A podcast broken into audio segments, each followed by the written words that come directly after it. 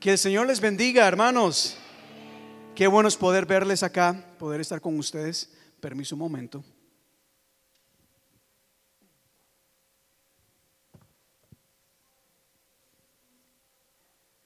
Y como, como empezaba la semana pasada, qué increíble es darnos cuenta de que hace unas semanas estábamos en Thanksgiving, ya Navidad está a la vuelta de la esquina y cuando menos lo pensemos, iniciamos un año nuevo, ¿verdad? El tiempo pasa muy rápido. Y ciertamente eh, quería compartir con ustedes un mensaje quizás un poco breve. No sé, vamos a ver cómo el Señor va guiándonos acá, porque hay algo muy importante que Dios quiere hablar a nuestra iglesia el día de hoy.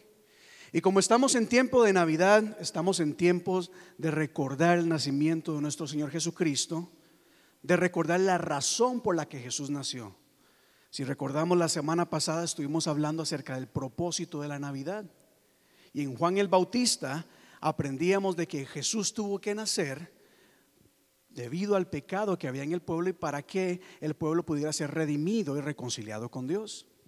Y hoy quisiera hablar un tema también asociado con la Navidad. En estas fechas hay que aprovechar estos momentos para conectar las cosas y, crecer en la palabra de Dios. Y para eso quiero invitarle que vayamos a, a Mateo capítulo 2, por favor, en el Nuevo Testamento. Mateo capítulo 2. Y cuando usted lo encuentre, le invito a que se ponga en pie, por favor. Y Sebastián, si le puede subir un poco al micrófono hasta que se me paren los pelos acá. Gracias, gracias. Un poquito más. A eso, gracias. Nuevo Testamento, el libro de Mateo, capítulo 2. Y puestos en pie, vamos a leer del verso 1 al 11.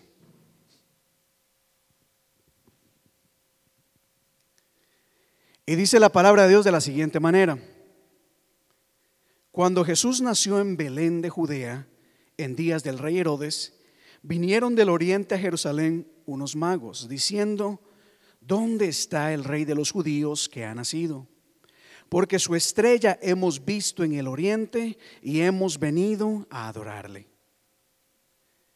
Oyendo esto, el rey Herodes se turbó y toda Jerusalén con él. Y convocados todos los principales sacerdotes y los escribas del pueblo, les preguntó dónde había de nacer el Cristo. Ellos le dijeron, en Belén de Judea, porque así está escrito por el profeta. Y tú, Belén, tierra de Judá, no eres la más pequeña entre los príncipes de Judá, porque de ti saldrá un guiador que apacentará a mi pueblo Israel. Entonces Herodes, llamando en secreto a los magos, indagó de ellos diligentemente el tiempo de la aparición de la estrella.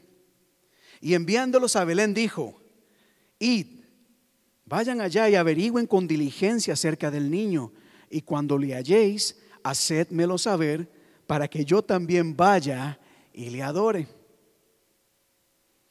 Ellos habiendo oído al rey se fueron y he aquí, la estrella que habían visto en el oriente iba delante de ellos hasta que llegando se detuvo sobre donde estaba el niño. Y al ver la estrella se regocijaron con muy grande gozo. Y al entrar en la casa vieron al niño con su madre María y postrándose lo adoraron y abrieron sus tesoros y le ofrecieron presentes, oro, incienso y mirra. Miren, no cierren su Biblia. Levante la Biblia así hacia el cielo, cierre sus ojos y diga conmigo, Señor, gracias por tu palabra. Gracias, Señor, porque tú nos has dejado esta palabra, palabra que nos guía, palabra que nos muestra el camino a seguir, palabra que nos fortalece, nos vivifica, pero asimismo palabra que confronta, oh Dios. Y pedimos de que tu Espíritu Santo en esta tarde traiga revelación y convicción a nuestras vidas, porque entendemos que no se trata solamente de una predicación más, se trata de escuchar tu voz.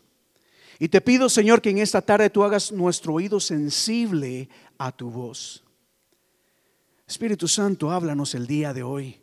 a fin de que no salgamos de este lugar tal y como entramos, que salgamos diferentes, que salgamos renovados, que salgamos restaurados y sobre todo que salgamos de acá entendiendo el propósito que tú tienes para nosotros y entendiendo que la Navidad es una celebración, es un momento de acción de gracias, porque a pesar de nuestro pecado, a pesar de nuestros errores, Señor, a pesar de la condenación que merecíamos, por medio de Jesucristo, ahora tenemos vida y vida eterna. Por Cristo Jesús. Amén y amén. Tome su asiento, pero no cierre su Biblia, por favor.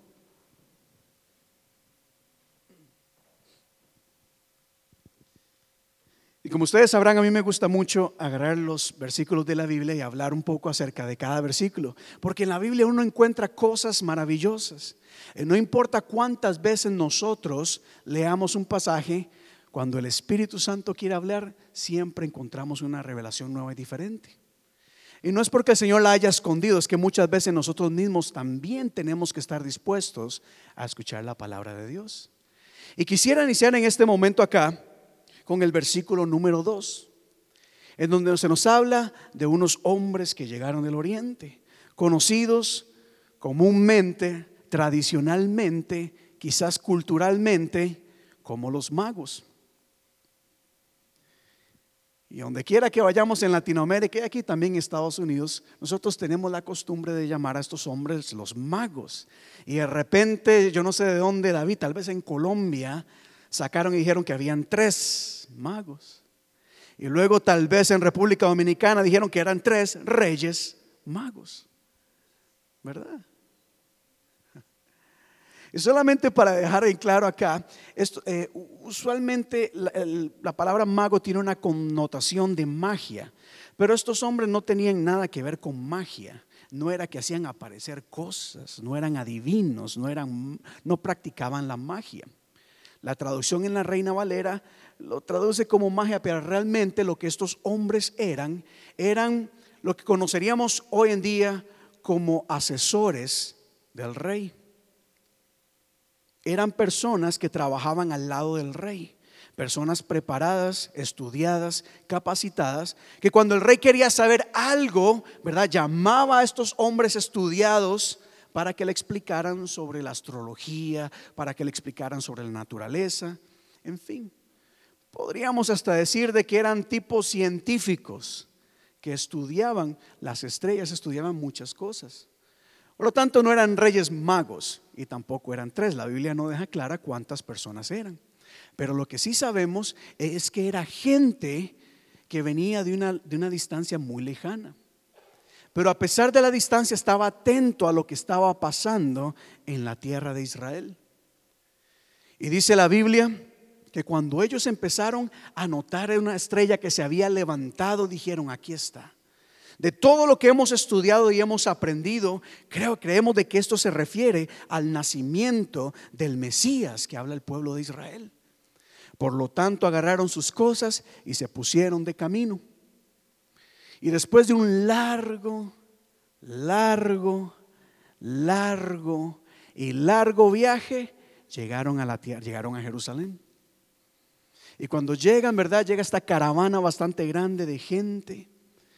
El pueblo queda con conmoción y dice, aquí, ¿qué está pasando? ¿De dónde viene esta gente? Y cuando esta gente llega, hace una pregunta muy atrevida, diría yo. Porque entran a Jerusalén preguntando, ¿dónde está el rey de este lugar? ¿Dónde es que está el rey de esta ciudad? Y la gente se mira unos a otros de qué, están hablando. Y algo más curioso aún, Rafael, es que cuando estos hombres llegan, dicen, ¿dónde está el rey de los judíos que ha nacido? Porque hemos venido a adorarle. Diga conmigo, adorarle. Diga conmigo, adorarle. Y les pregunto a ustedes, si no me respondan, ¿dónde está tu rey? Y número dos, ¿Cómo te presentas ante ese rey? Porque es muy común encontrar personas que vienen a la iglesia en busca de ese rey, pero muchas de ellas vienen quejándose. Vienen hasta reclamándole cosas al rey. ¿Por qué me pasa esto? ¿Por qué a pesar de tanto tiempo sigo luchando contra esta enfermedad? Dios, no entiendo. Vienen quejándose de que la vida es dura, de que hay problemas en la familia, de que hay problemas en el trabajo. Y vienen con muchas razones o vienen con, no sé, con una actitud muy diferente a la que estos hombres llegaron buscando a Jesús, con una actitud de adoración. Y qué importante es que nosotros, hermanos, entendamos de que cuando venimos a la iglesia o venimos ante la presencia de Dios, ciertamente venimos a despojarnos, ciertamente venimos a rendirnos y expresar quizás nuestras frustraciones, pero sobre todo nuestra actitud siempre debe ser de adoración. Diga conmigo adoración. Diga conmigo adoración. Bueno, Viene algo acá que me llama mucho la atención aún más. Que cuando estos hombres empiezan a preguntar dónde está el rey que hemos venido a adorar, a adorar, perdón, dice la Biblia que Herodes, quien era el rey en ese momento, se turba, se preocupa, se inquieta, se pone nervioso. Y claro, si él es el rey y de repente dicen, eh, mire, ¿dónde está el rey de los judíos? Un momento, pero si yo soy el rey acá. Yo imagino uno como pastor, que uno esté acá, ¿verdad? Predicando y que venga alguien entrando. ¿Y dónde está el pastor que acaba de nacer o que acaba de llegar? No diría, pero ¿cómo es esto si yo soy el que estoy en este lugar? Pero no me llama la atención que Herodes se haya turbado, se haya puesto nervioso. Lo que me llama la atención es que dice la Biblia que toda Jerusalén se puso nervioso a sí mismo como él. Que Herodes se haya preocupado es entendible. Él era el rey. Había escuchado que alguien quizás quería usurpar su trono, quitarlo del poder. Entiendo eso. Pero que el pueblo de Dios se haya preocupado, se haya puesto nervioso, se haya inquietado, eso me, me intriga. Yo hubiera esperado quizás alegría y gozo. Wow, nació el rey. Al contrario, se preocuparon. ¿Y por qué creen ustedes que se preocuparon?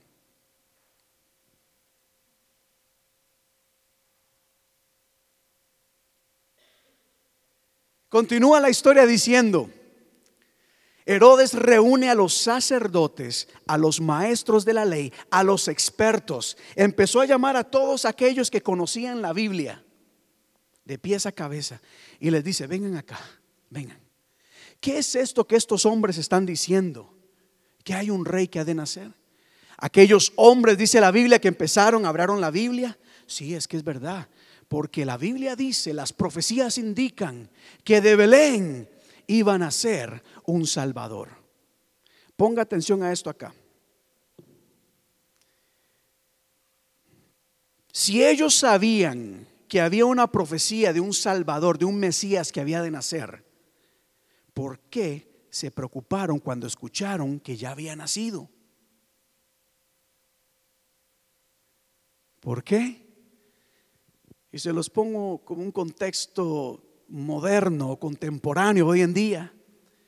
Porque hay mucha gente que quizás sabe sabe de Biblia, pero como no está conectada con Dios, no sabe lo que Dios está haciendo.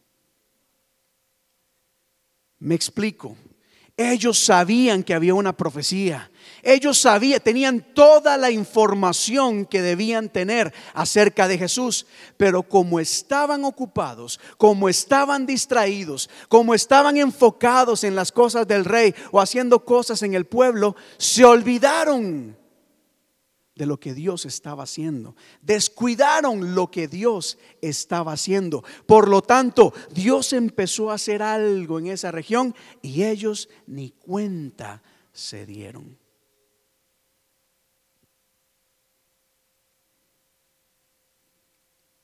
¿Por qué tan serios, hermanos? ¿Por qué tan serios?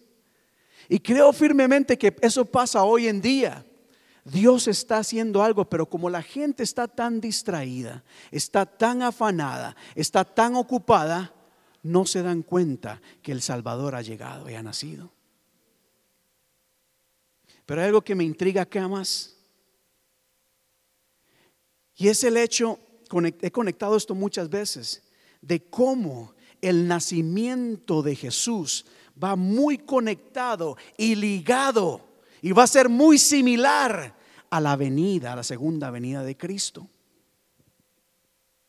Porque las, cuando el Señor venga por su iglesia nuevamente, algo que usted y yo sabemos, algo que usted y yo creemos, mucha gente va a saber de la Biblia, pero no va a estar lista ni preparada.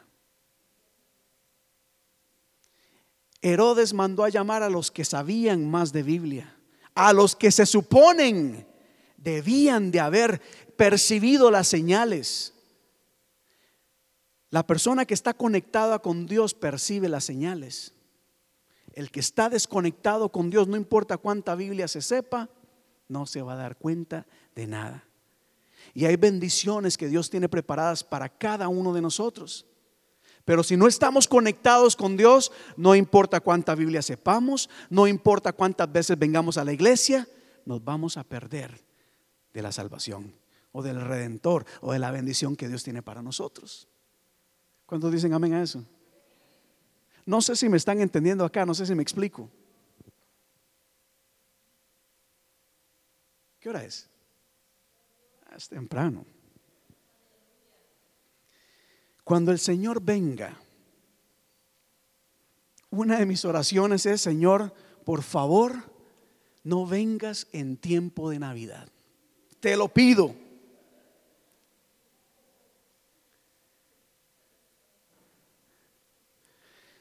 Porque si el Señor viene en tiempo de Navidad, va a decir, ¿y dónde está la gente?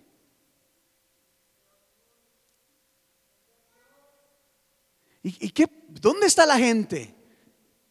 Hermanos, si vemos a nuestro alrededor el día de hoy, y no solamente acá, en muchos lugares, y lo prediqué el domingo pasado, en tiempos en donde debemos estar celebrando el, nacimiento de Jesús, es donde menos la gente busca de Dios.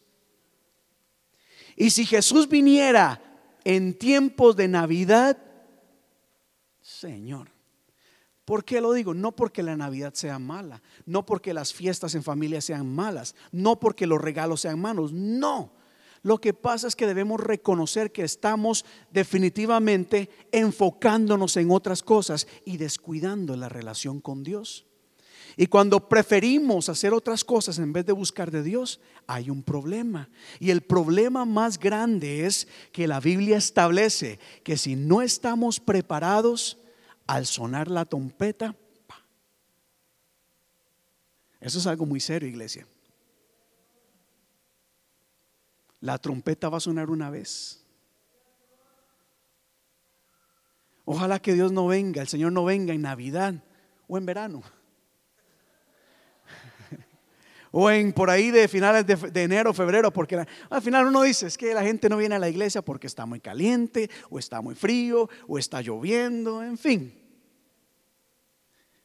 Jesús dijo una vez, cuando el Señor regrese, ¿verdad? ¿Hallará fe en la tierra? Mire, los sacerdotes, los maestros, los expertos de la ley, los que se suponen que debían enseñarle al pueblo y decirle, gente, hay un Mesías, hay una promesa que va a venir, la opresión por parte de los romanos va a concluir porque Dios lo ha prometido. Estaban muy ocupados en otras cosas. Y los que menos pensábamos estaban atentos. Y fueron ellos quienes vinieron, fueron ellos quienes viajaron una distancia enorme, más de mil kilómetros, ahí en camellito, a través del desierto. Porque ellos se habían, se habían dado cuenta que un Salvador había nacido. Pero avanzo acá, avanzo acá. Porque más adelante en el verso, creo que es 8 de lo que acabamos de leer, Herodes habla con los, con los, los hombres, los sabios, los expertos, y entonces les dice, ok, entiendo que vienen a buscar al rey de los judíos, pero hagan una cosa, vayan ustedes. Y cuando ustedes lo encuentren, luego me dicen, y yo voy a ir. Dice la palabra que, bueno, la palabra no dice que los sacerdotes y maestros, al ver a estos hombres sabios, dijeron, uy, no, tenemos que nosotros ir a buscar a ese Salvador. No. Siguieron como que la cosa quedaba igual, no importaba. Y Herodes mismo dijo, vayan ustedes, que yo no tengo tiempo. Vayan ustedes a buscar a ese rey, a ese Jesús, que yo estoy muy ocupado. ¿Suena similar? ¿Han escuchado a alguien decir algo parecido hoy en día? Hoy no tengo tiempo para ir a la iglesia. Bueno, la otra semana tampoco. La que sigue tampoco.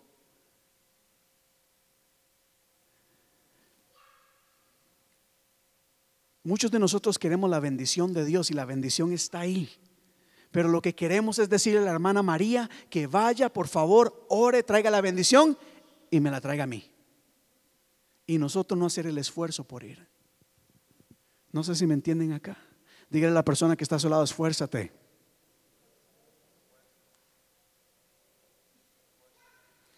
La verdad es que estoy muy, pero muy, muy ocupado hoy, no puedo.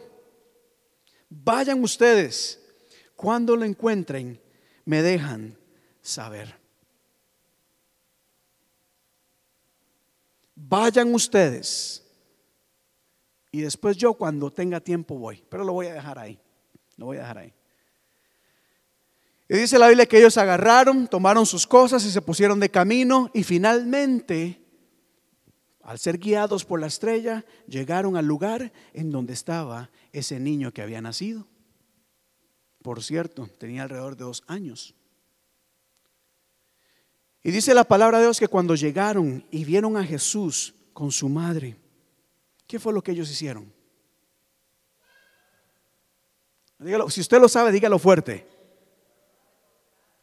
Se postraron y adoraron. ¿Quiénes se postraron y quiénes adoraron? Los hombres que venían de lejos y los sacerdotes y los maestros de la ley y los judíos. ¿Qué pasó con ellos? ¿Dónde estaban ellos? Si ellos ya sabían que un niño había de nacer. Y lo digo, hermanos, porque cuando el Señor venga va a pasar lo mismo. Va a haber muchas personas que saben que el Señor viene, pero como están ocupadas, distraídas, en fin.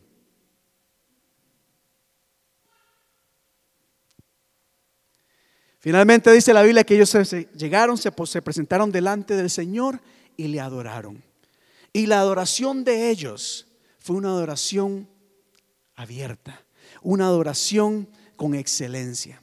Dice la Biblia que se presentaron delante de Jesús y le dieron incienso, oro y mirra. Tres cosas que no eran nada baratas. Tres cosas que no eran insignificantes. Tres cosas de mucho valor. Ellos pudieron haber dicho, venimos delante de Jesús, pero Señor, mire, no trajimos nada porque tuvimos que invertir todo en el viaje. Si ellos lo hubieran dicho, yo no hubiera, no sé, tal vez les hubiera dado la razón, tal vez. Porque hicieron un largo viaje, le pagaron a toda la gente para que vinieran con ellos.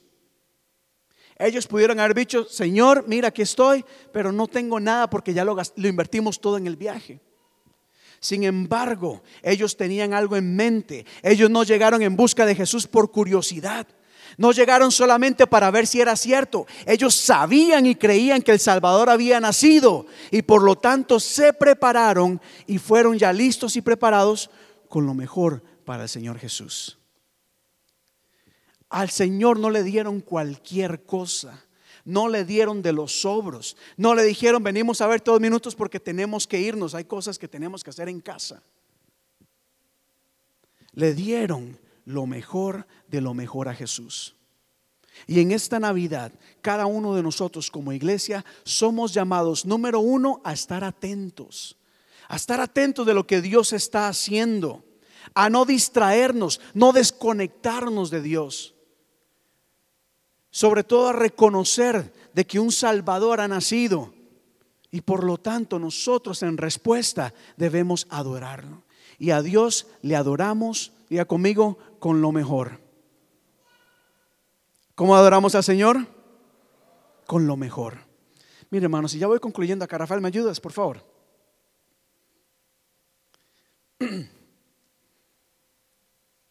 Cuando meditaba exactamente cómo es que nosotros podemos adorar al Señor con lo mejor, esto es una pregunta que nosotros debemos de hacernos y estar siempre atentos. Porque si a Dios hay que darle lo mejor. Y lo mejor no es solamente, Josué, la mayor cantidad de dinero.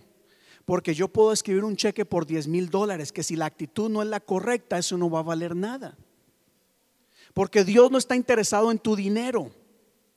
Dios no está interesado en la cantidad, Dios está interesado en la actitud.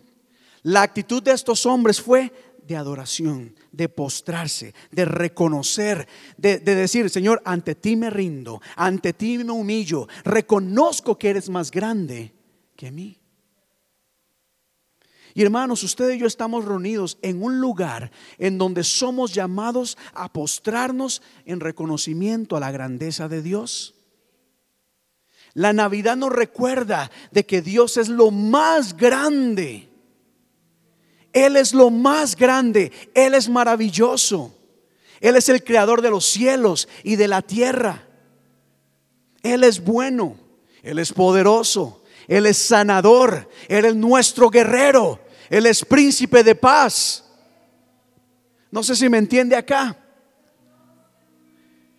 Nosotros nos reunimos en la iglesia porque creemos firmemente que ese niño que nació es nuestro redentor. Y por lo tanto, cuando nos reunimos, recordamos lo que Él hizo por nosotros. Y en respuesta, le adoramos con agradecimiento. Le adoramos con voz de alabanza. Le adoramos con voz de júbilo. Porque nuestro Dios, nuestro Salvador, nuestro Redentor ha nacido. No sé si me entiende acá. Y créame hermanos, y aquí donde voy, bueno, créame hermanos, que en un ambiente de adoración cosas maravillosas suceden. En un ambiente de adoración cosas maravillosas y extraordinarias suceden. Escúcheme muy bien acá. El tema no es necesariamente la Navidad. Es la adoración a Dios. Mayra, en el Antiguo Testamento, en Primera de Reyes capítulo 18, se nos cuenta una historia muy conocida. El pueblo se había apartado de los caminos de Dios. El pueblo se había despreocupado por las cosas de Dios. De hecho, se habían ido a adorar otros dioses. De repente se levanta un hombre llamado, escogido por Dios, llamado Elías. Y Elías, como el profeta, como Juan el Bautista, el profeta, confronta al pueblo con el pecado. Y Elías les dice algo muy inusual y les dice, un momento, vamos a hacer algo acá, porque es hora de que el pueblo tome una decisión. O seguir adorando, seguir con el mismo estilo de vida, seguir pretendiendo ser cristianos o realmente serlo. El pueblo se queda atento y de repente Elías hace algo acá. Usted conoce la historia, ¿verdad, eh, Iris? La famosa historia de cómo descendió fuego del cielo. Una historia fenomenal que a todos nos gusta. Pero antes de que descendiera fuego del cielo, ocurrió algo. Josué, antes de que descendiera fuego del cielo, ocurrió algo. Elías convocó al pueblo y le dijo, vengan acá tráigame 12 piedras que vamos a reconstruir el altar de Jehová que ha sido descuidado. Vamos a hacer algo acá porque la adoración ha sido hecha a un lado. La adoración hoy en día ha cambiado. Dicen, no, no, no, un momento. Vamos a levantar un altar que represente la verdadera adoración a Jehová.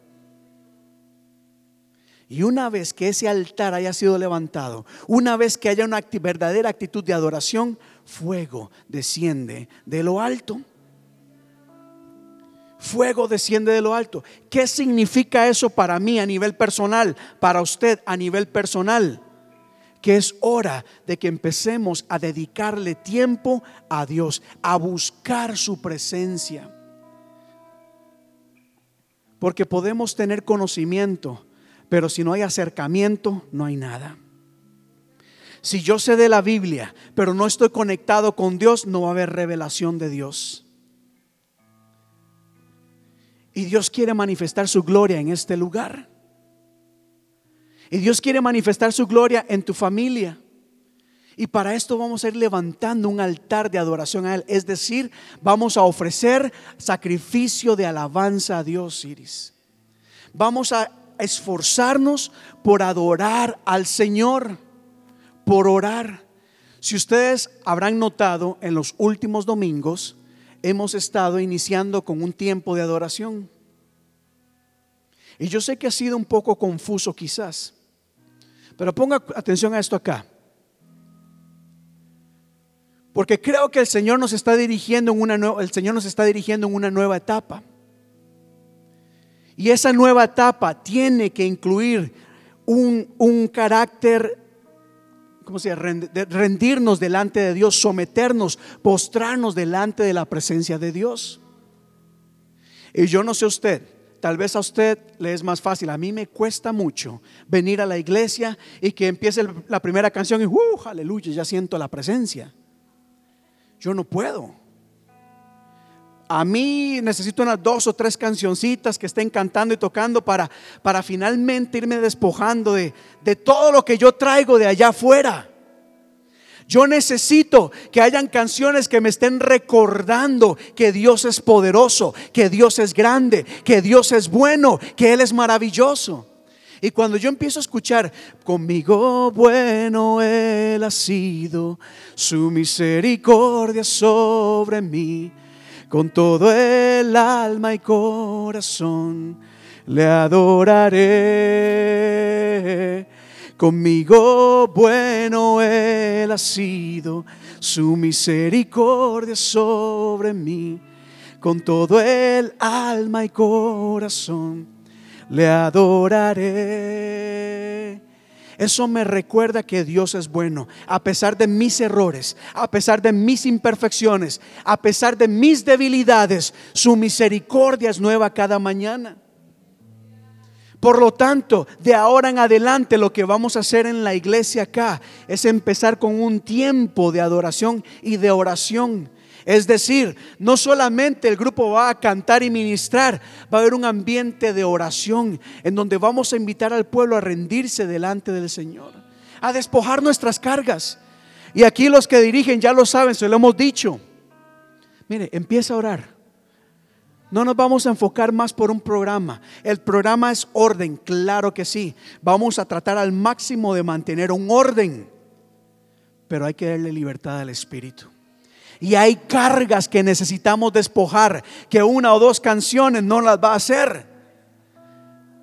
Que dos, cuatro, cinco canciones ahí apuradas no lo va a hacer, no. Fa. Si bemol. Si bemol. Todo es posible para ti aún en medio de la tempestad. No hay imposible para ti. Eres mi Dios de milagro. Todo es posible para ti, dígalo. Todo es posible para ti, aún en medio de la tempestad. De la tempestad no hay imposible para ti. Eres mi Dios de milagro. Eres mi Dios de milagros, dígalo así. Eres mi Dios de milagros. Otra vez. Eres mi Dios de milagros. Dígalo, y estás aquí. Y estás aquí. Jesús ya había nacido. Jesús ya había nacido y los sacerdotes no lo sabían, no se habían dado cuenta. Y yo no quiero que eso suceda en esta casa. Yo no quiero que eso suceda en este lugar. Vamos a hacer lo posible como iglesia, como líderes, como ministerios, para que todos ustedes sepan que Dios está en este lugar, que el Dios de milagros está en este lugar. Vamos a hacer todo lo posible para que estemos atentos, para discernir el mover de Dios, la sanidad de Dios, los milagros de Dios. El Dios de milagros está en este lugar. Y lo que vamos a hacer de ahora en adelante, y para todos los que dirigen, pasan aquí adelante, miren lo que vamos a hacer. Las personas que dirigen van a decir, Dios les bendiga a todos, qué bueno que están acá. Va a leer una porción de la escritura porque en la palabra hay poder. Óigalo muy bien, óigalo muy bien. En la palabra hay poder. La palabra que se habla hay poder. No es mi poder, es el poder de Dios. Repito, hay poder, hay poder en esta palabra. La persona que se va a parar acá no va a leer solamente una escritura, va a hacer una proclamación de victoria, va a hacer una proclamación de fe, va a emitir palabra que tiene vida y palabra que tiene autoridad. No sé si me entiende acá, no, no me entendieron, déjeme me explico. Porque es que esa palabra no es una lectura cualquiera, hermanas. Es poder de Dios que transforma. Es poder de Dios que libera. Es poder de Dios que rompe toda cadena de maldad. Así que cuando usted escuche a alguien que diga, eh, no temeré, como es, aunque un ejército acampe contra mí, no temeré mal alguno porque el Señor está conmigo, usted va a decir, es que es verdad, el Señor está conmigo y vamos a declarar palabra y de repente va a haber adoración, adoración, adoración, adoración. Algunos de ustedes quizás va a decir, qué pereza tanta adoración. Bueno, lo lamento por usted, hermanos, con el respeto que se merece. Pero aquí es una iglesia que adora a Dios y va a adorar a Dios. Una iglesia que va a orar porque en la oración hay poder. Y créame, que cuando empecemos a buscar de Dios con la actitud correcta, cosas maravillosas van a, van a suceder. El lema para este año 2020, ¿se lo digo ya o no?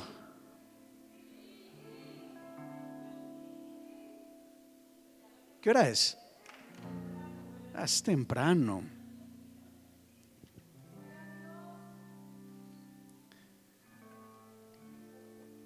Ahora en, en noviembre creo que terminé mi cuarto año como pastor acá en la iglesia. Cuatro años. Cuatro años en donde se tuvo que trabajar muy duro en muchas áreas. Cuatro años en donde tuvimos que esforzarnos en, en establecer una estructura acá en la iglesia, en traer un balance financiero a la iglesia en tratar de tener una base sólida sobre esta congregación. De hecho, gracias a todos los líderes, todas las personas que trabajan acá en la iglesia, porque esto no es solamente mío jamás, es gracias a todos los liderazgos que hay en la iglesia, gracias a mi esposa, mi mano derecha, quien es la que ha sostenido esta iglesia, que de vez en cuando sostiene a este hombre de Dios acá.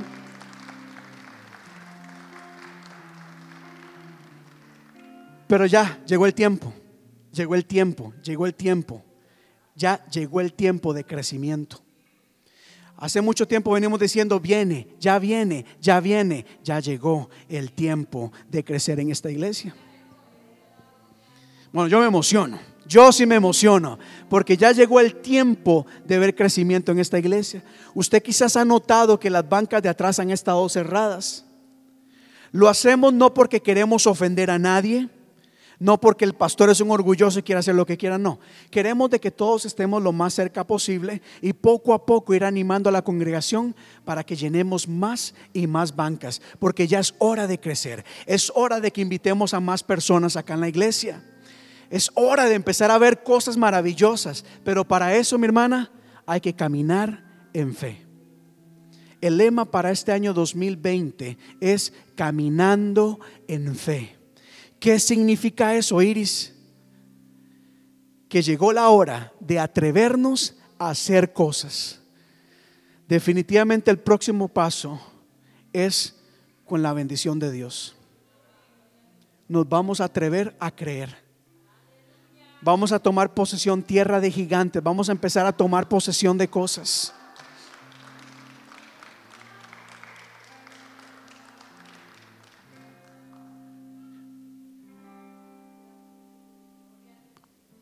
Vienen tiempos de cambio para la iglesia.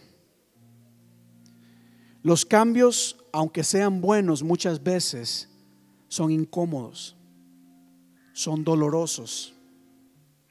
Hay cambios que no gustan y no agradan, pero son necesarios para crecer. Y se viene un tiempo de bendición, Iris, de bendición porque yo lo creo, yo lo veo, yo sé que la bendición viene. Pero vienen tiempos en que la iglesia va a ser estremecida, porque los cambios no van a ser fáciles, pero van a ser necesarios. Y el Señor va a bendecir esta iglesia, ya es el tiempo de crecimiento. Poco a poco, no les quería contar esto hasta final de año, pero es que ya no aguanto las ganas de decirlo. Porque estoy muy emocionado. Estoy muy emocionado por lo que Dios va a ir haciendo con muchos o con pocos. Yo antes me entristecía cuando decía, ¿dónde está la gente? Ahora digo, yo no necesito la gente, necesito la unción de Dios y ya el Señor se encargará del resto. Pero sobre todo, vienen ustedes, el Señor, mire, los va a usar en gran manera. Ustedes van a ser los instrumentos que Dios va a usar para traer bendición a las personas pero para eso, y no puedo, no puedo, no puedo callar. Dios no va a bendecir una iglesia que no esté sometida a Él. El fuego desciende cuando hay una iglesia que levanta un altar de adoración, es decir, que entiende que Dios se merece nuestra adoración, nuestro sacrificio, nuestra entrega, nuestra devoción, el doblar rodilla ante la presencia de Dios. Si hay que viajar como estos hombres sabios lo hicieron, pues lo vamos a hacer. Y vamos a adorar a nuestro Salvador. Concluyo acá.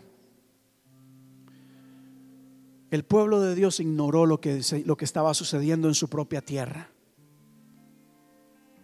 Los expertos, los pastores, los sacerdotes, los maestros de la ley, no se dieron cuenta que ya había nacido Jesús.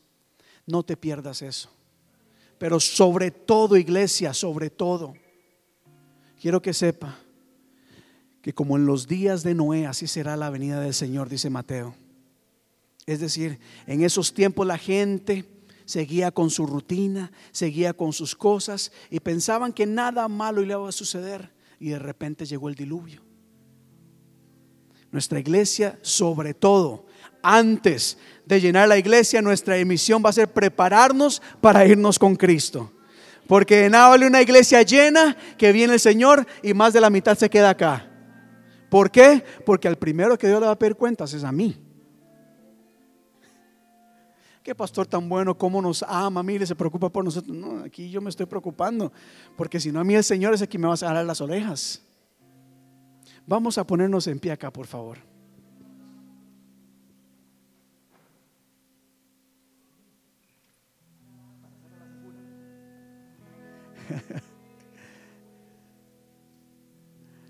¿Dónde está el rey de los judíos? ¿Dónde está nuestro rey? No me responda. Cierra tus ojos.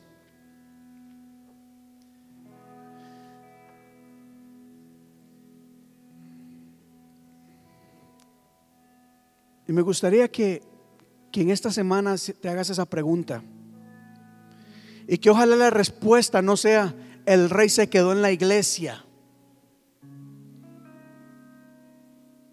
Que pueda decir, ¿dónde está el rey? Mi rey está en mí. Esto nos invita a una comunión con el Señor. Nos invita a estar cerca de Él. Señor quiere estar cerca de ti. Jesús se hizo hombre, vino a este mundo porque Él quiere estar cerca de ti. Dios no te quiere bendecir a la distancia. La mayor bendición que podemos tener es estar cerca del Señor. porque cerca de Él, porque en su presencia lo tenemos todo. La Biblia dice, buscad primeramente el reino de Dios. Busca primeramente a ese rey, iglesia. Búscale, búscale, búscale. El Señor te está hablando en esta tarde, está hablándole a la iglesia hispana de la comunidad. Nos está diciendo, mira, yo quiero que estés cerca mío quiero que caminemos juntos. Este caminar en fe no es que vamos a hacer cosas y esperar que Dios nos ayude. No, caminar en fe significa caminar al lado del Señor.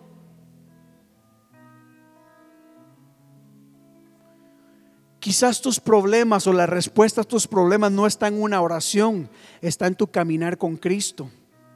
Es decir, la solución vendrá conforme camines cerca de la presencia de Dios. Quizás tu respuesta no es tan pasar adelante, doblar rodillas y que alguien ore por ti. Quizás la respuesta o solución a tu necesidad está con que salgas de acá con el Señor a tu lado y decir, Señor, no me dejes, no te apartes de mí, Padre, por favor. Y si tú miras que yo me estoy desviando y apartando, Señor, extiende tu mano y acércame a ti, porque quiero seguir, quiero seguir fiel a tus caminos, cerca de ti. Quiero estar cerca de tu presencia. En tu presencia hay plenitud de gozo, en tu presencia hay fortaleza, en tu presencia hay paz, en tu presencia hay consuelo, en tu presencia hay sabiduría, en tu presencia hay sanidad, en tu presencia hay revelación. Dile, Señor, yo quiero estar cerca de ti. Quiero estar cerca de ti, Padre.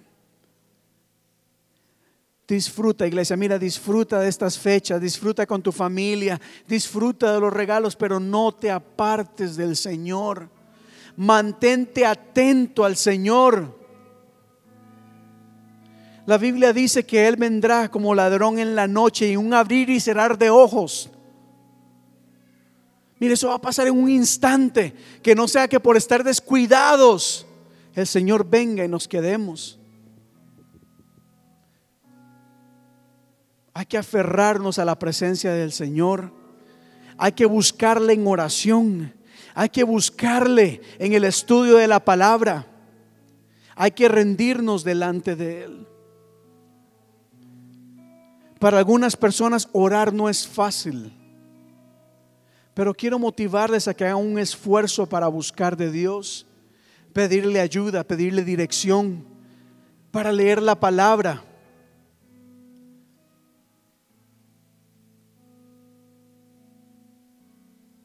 Hay que estar cerca de la presencia del Señor en todo momento.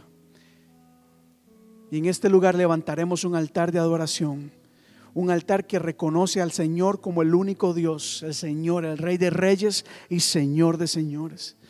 No podemos ser como Herodes y los sacerdotes y decir, vayan ustedes, busquen ustedes a Jesús y después me dejan saber cuando yo tenga tiempo.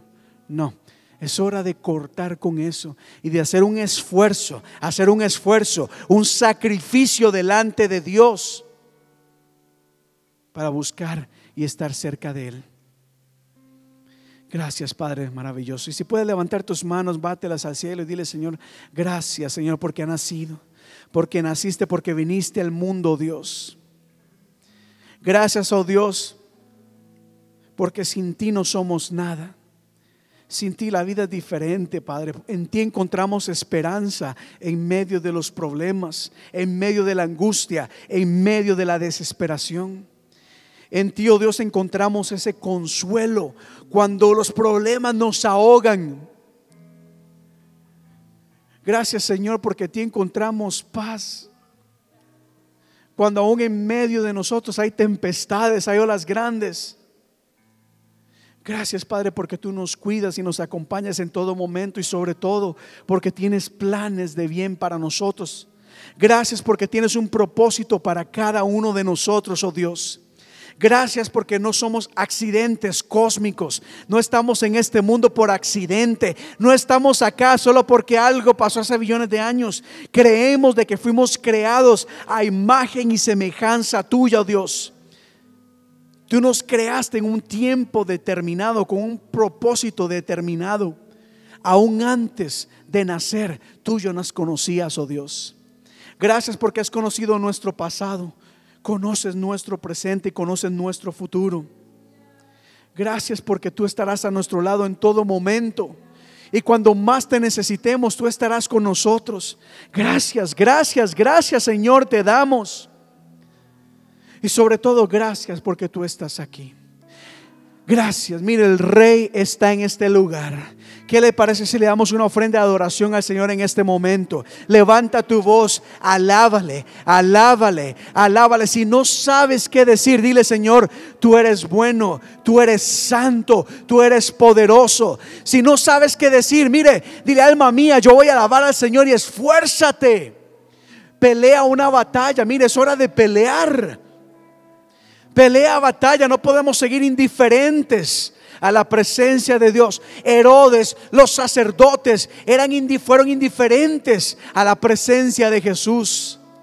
No, no, no. Aquí en esta iglesia no vamos a ser indiferentes. Vamos a ser personas que anhelan la presencia del Señor, que anhelan el fuego del Espíritu Santo, que anhelan la gloria de Dios. Y la gloria se manifiesta en medio de la adoración. La gloria se manifiesta cuando se levanta un altar de adoración. La sanidad llega cuando hay adoración que reconoce que Él es nuestro sanador. La escasez se va cuando hay una adoración que reconoce que Él es nuestro proveedor. La libertad llega cuando se reconoce, cuando se alaba al libertador. Y dice, Señor, tú eres mi libertador, no importa lo que estés pasando. Si estás enfermo, dile, Señor, te alabo, porque tienes el poder para sanar cualquier enfermedad. Y alábale, alábale, alábale, alábale. Si tienes problemas, dile, Señor, yo te alabo, porque aún en medio de los problemas puedo encontrar en ti esperanza. Puedo encontrar en ti, oh Dios, de que yo voy a crecer. Me vas a ayudar, me vas a ayudar, oh Dios, me vas a guiar. Y algo cambiará. Aleluya, aleluya, alaba, alaba al Dios de milagros, alaba al Dios de milagros, aquel que puede hacer un milagro en tu vida, alábalo, reconoce aquel que puede cambiar tu situación, reconócelo, alábalo. Si has de postrarte, es decir, rendirte delante de Él, hazlo. Y dile, Señor, yo me rindo ante el único que me puede ayudar, ante el único que me puede restaurar, ante el único que me puede responder a mi necesidad. Oh Dios, milagros, Dios. Eres mi Dios de milagros. Dios de milagros. Tú eres Dios de milagros. Reconócelo, reconócelo, reconócelo. Cuando el pueblo alaba a Dios suceden cosas maravillosas. Cuando, mire, levanta, levanta, levanta voz. Esa voz de adoración. Vas a declarar palabra de Dios, vas a declarar alabanza. Aleluya. Vamos, vamos, vamos, el Señor te escucha, el Señor te escucha. Pero que también te escuche el enemigo. Que el enemigo, que los demonios escuchen que escuchen que de tu boca sale palabra que exalta a Dios. Vamos, vamos, vamos, vamos, vamos, vamos, alaba, alaba al Señor. Tú eres el Dios que restaura mi familia. Tú eres el Dios que provee en abundancia. Tú eres el Dios que sana. Tú eres el Dios que rompe toda depresión, toda opresión, oh Dios.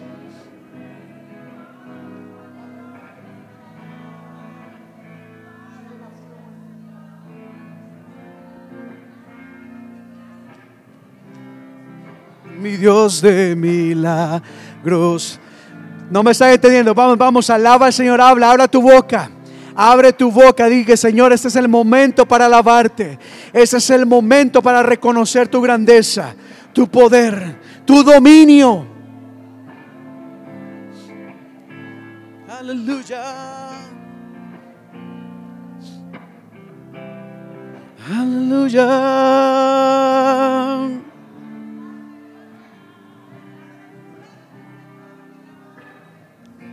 Aquí está, aquí está. Mira, hay gente acá que a través del tiempo se ha atado con sus propias palabras. Hay gente acá que se ha atado a través del tiempo con sus propias palabras. Han declarado y confesado palabras negativas. Palabras que lo que ha traído ha sido maldición a su vida. Pero vamos a cambiar eso. En este momento vamos a declarar esas palabras, romper y cortar con esas palabras. Vamos a reconocer la grandeza de Dios. No vamos a hablar más del gigante, no vamos a hablar más del problema, no vamos a hablar más del enemigo, no vamos a hablar más de la enfermedad, vamos a hablar del poder de Dios, de la sanidad de Dios, de la unción de Dios, de la libertad de Dios. Vamos a romper con toda palabra. Si hay alguien que ha emitido palabra en contra de tu familia, de tu cuerpo, vamos a cortar con eso y decir, no, no, no, un momento acá. Yo soy templo del Espíritu Santo. Templo del Espíritu Santo. Soy hijo, soy hija de Dios, soy heredero de sus bendiciones. Soy salvo, soy escogido, soy un embajador del reino de los cielos. Soy llamado a predicar el Evangelio. Soy llamado a traer restauración, a declarar vida, a declarar vida. Por lo tanto, en esta tarde, Señor, Padre, que de nuestra boca sale vida, vida. Hablamos sanidad en esta tarde, oh Dios. Declaramos sanidad en este lugar declaramos sanidad en este lugar. No importa lo que los demás hayan dicho, no importa lo que los dictámenes, médicos han establecido. Quien tiene la última palabra eres tú. Por lo tanto, yo me aferro a tu palabra, esa palabra que dice que por tus llagas fuimos todos curados. Y de mi boca en esta tarde sale palabra de sanidad, palabra de restauración palabra de consuelo, Palabra de victoria, palabra de victoria, palabra de victoria. No más seremos considerados personas que caminan en derrota, sino que levantaremos nuestra frente en alto, porque tú eres nuestra gloria y quien levanta nuestra cabeza. Declaramos victoria, Señor, en nuestra vida, sometiendo todo a tu perfecta y bendita voluntad. Declaramos abundancia y provisión sobre nuestra mesa, sobre nuestro hogar, sobre nuestras familias. Declaramos obediencia en nuestra casa. Mire, hermano, usted tiene autoridad. Si usted es padre, eres madre de familia. Mire, emita palabra de autoridad. No se siga quejando por la rebeldía de los hijos. Mire, declare obediencia, declare amor, declare bendición sobre sus hijos. Aleluya, Dios. Santo, santo y maravilloso tú eres. Bendito Padre, bendito, bendito.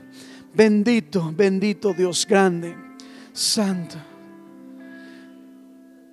Posible para ti. Aún en medio de la tempestad. No hay imposible para ti Eres mi Dios de milagro. Una vez más, todo es posible. Todo es posible para ti. Aún en medio de la tempestad, no hay imposible para ti. Eres mi Dios de milagros. Eres mi Dios. Eres mi Dios de milagro. Una vez más, Dios de milagros. Eres mi Dios de milagros. Y estás aquí. Y estás aquí.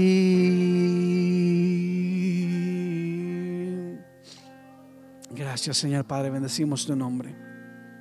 Bendito tú eres, oh Dios maravilloso. Santo, grande, grande.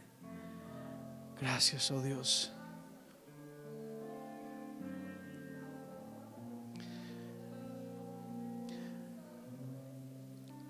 Extienda sus manos hacia aquí al frente. Estoy sosteniendo la canasta de las ofrendas.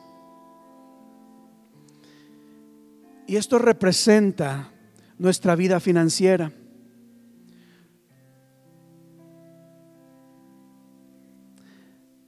Padre, en este momento te doy gracias por estas ofrendas que tu pueblo ha dado con mucho gozo, con mucha alegría, con mucho sacrificio. Señor, quiero ser honesto contigo en esta tarde, oh Dios. Y delante de la iglesia, quiero que sepas, Padre, que para muchos de nosotros no es muy fácil traer ofrendas delante de ti. Hay veces cuesta. Por lo tanto, quiero agradecerte por estas ofrendas que están en, este, en esta canasta, Padre. Quiero, quiero darte gracias por la actitud, por el sacrificio que aquí esta canasta representa. Y aunque ya hemos orado por estas ofrendas, oh Dios, en este momento hemos declarado tu grandeza. Hemos declarado, Señor, que tú eres nuestro Salvador, nuestro Redentor. Y así como estos hombres presentaron delante de ti incienso, oro y mirra, oh Dios, nosotros hemos presentado estas ofrendas delante de ti. Y yo quiero pedirte que las bendigas en gran manera. No solamente que las bendigas en las arcas de la iglesia, sino que bendigas cada persona que con mucho esfuerzo ha presentado estas ofrendas delante de ti. Quiero pedirte, oh Dios, especialmente en estos tiempos y en estos que vienen en donde muchas personas van a sufrir financieramente con las deudas. Te pido, Dios, de que las bendigas abundantemente, de que en ninguno de estos hogares falte nada, oh Dios que siempre haya abundancia, que siempre haya abundancia y abundancia para que puedan ser de bendición a otras personas. Quiero pedirte, oh Dios, en este momento que abra las ventanas de los cielos y que desates y derrames una bendición financiera sobre cada una de las personas que ha abierto su corazón para honrarte, Señor, en estas ofrendas. En el nombre de tu Hijo amado Jesús, te doy gracias. Así mismo, Padre, quiero bendecir a cada familia aquí representada. Tú conoces las luchas y las pruebas que cada una de ellas enfrenta. Algunas de estas luchas han sido constantes. Quizás han pasado muchos años lidiando con la misma situación y yo quiero pedirte que en esta tarde, oh Dios, conforme reconocemos tu grandeza, y así como hemos declarado de que en ti lo encontramos todo, Padre, quiero pedirte que derrames fortaleza, bendición sobre cada hogar, que haya unidad en cada casa aquí representada. Padre, que haya amor, que haya comprensión, que haya comunicación que todas palabras que alguna vez se emitieron que haya causado dolor en nuestro ser, Señor, que podamos cerrar esos capítulos, sellar toda herida y que podamos marcar un nuevo inicio, que haya familias restauradas en este lugar, oh Dios. Que haya mayor comprensión en cada hogar. Da sabiduría a cada padre, a cada madre Da, Señor, mucha paciencia a cada uno de ellos y lo mismo, Dios, que cada hijo pueda entender cuánto sus padres les aman y que haya sometimiento a la autoridad. Quiero orar por cada persona que está enferma. Padre, derrama sanidad. Tú eres Dios de milagros. Que conforme caminemos en fe, creyendo, Dios, en ti y declarando y confesando tu palabra de vida, podamos escuchar testimonios de sanidad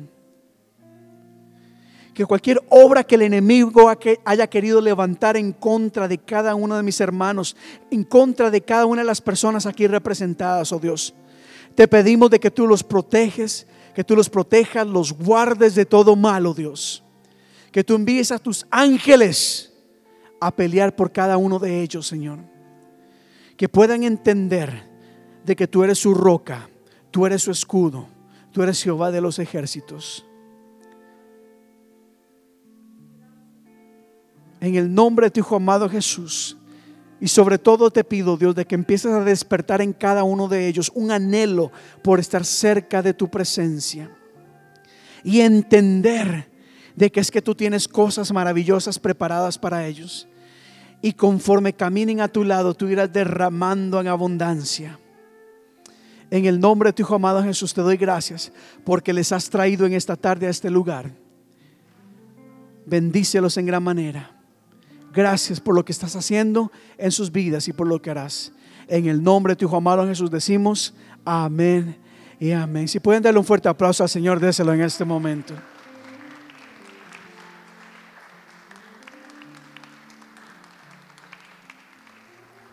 Antes de concluir, iglesia, quiero que sepa que nosotros aquí oramos mucho por ustedes. Los amamos mucho. Nuestro deseo no es solamente que vengan a la iglesia, queremos de que ustedes sean personas bendecidas, bendecidas. Cuenten con nosotros. Si hay alguien pasando alguna necesidad, por favor déjenos saber que vamos a orar. Y en estos tiempos, si ustedes o alguna persona muy cercana a ustedes está pasando inclusive una necesidad económica, déjenos saber. Queremos bendecirlos. Las ofrendas que nosotros recogemos acá también es para bendecirles a ustedes. Yo sé que no es fácil acercarse y decir, mira, pastor, estoy ahogado, no puedo.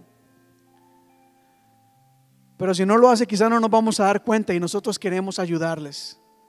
De verdad, de verdad. Sepan que aquí hay una iglesia que les ama, a ustedes, a sus hijos, a su familia, y que vamos a esforzarnos para que ustedes realmente sean personas bendecidas de ahora en adelante. Amén. Mis hermanos, que el Señor les bendiga, que el Señor les guarde. Recuerden que este próximo jueves no vamos a estar acá en la iglesia, sino que nos veremos el próximo domingo a la una de la tarde y también el 24 de diciembre, Nochebuena, aquí nos vamos a reunir nosotros para celebrar y recordar el nacimiento del Señor, nuestro Señor Jesucristo. Que Dios les bendiga, que Dios les guarde, que la paz de usted, de la paz de Dios sea con cada uno de ustedes, mis hermanos. Y por favor, pasemos a la parte de atrás y vamos a, vamos a compartir los unos con nosotros. Que Dios les bendiga.